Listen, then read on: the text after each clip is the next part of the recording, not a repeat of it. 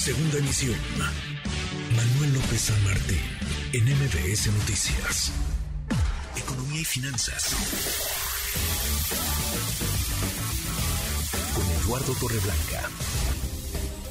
Lalo, qué gusto, qué gusto saludarte, ¿cómo estás? Igualmente, Manuel, como siempre, me da mucho gusto poder saludarte y poder saludar a quienes nos escuchan. Buenas tardes. Muy buenas tardes. Oye, con la importancia que tiene no solamente en la alimentación, sino para la cultura de nuestro país en términos de identidad, incluso Lalo, el maíz, pues tendría que ser este día un día de fiesta, ¿no? De fiesta nacional, Lalo. ayer fue el Día Nacional del Maíz. Ayer 29, es sí. Un producto fundamental, como tú bien lo señalas, en las mesas y en nuestra cultura. Dime, decimos que somos un pueblo hecho a partir del maíz. Es uno de los cultivos, sin lugar a dudas, más importantes en toda nuestra historia. Eh, tenemos un consumo anual aproximado a los 46 millones de toneladas métricas, pero producimos 26.7 millones de ellas, es decir, tenemos que importar poco más del 40.5% de nuestro consumo anual.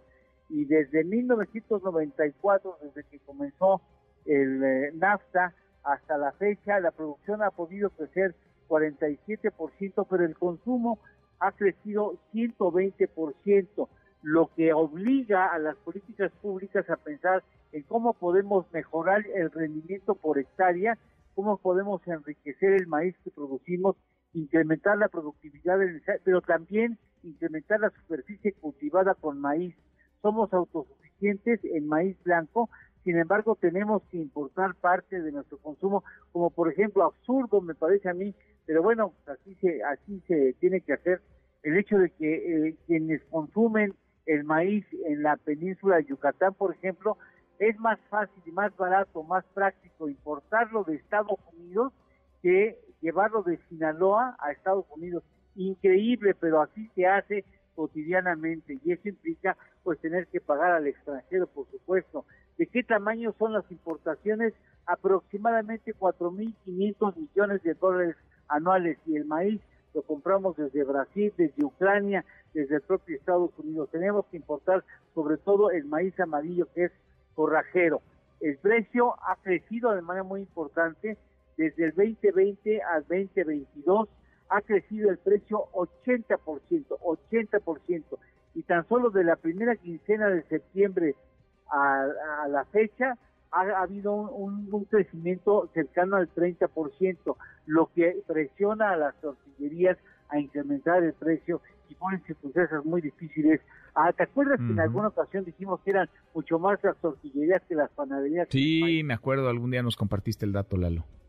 Y entonces, bueno, pues esta, esta es un reto verdadero para el gobierno federal el encontrar las salidas a esa problemática que impone o que ha impuesto la pandemia en todo el mundo, no solamente para nuestro país. Totalmente, totalmente. Ayer entonces, ayer 29 de septiembre, ya no se me va a olvidar nunca, Día Nacional del Maíz. Qué interesante esto que nos compartes, Lalo, y la situación real de este producto en la economía y, claro, en la dieta de los y las mexicanas. ¿Tenemos postre? Claro que sí, espero que les guste, a, ti te va a gustar indudablemente.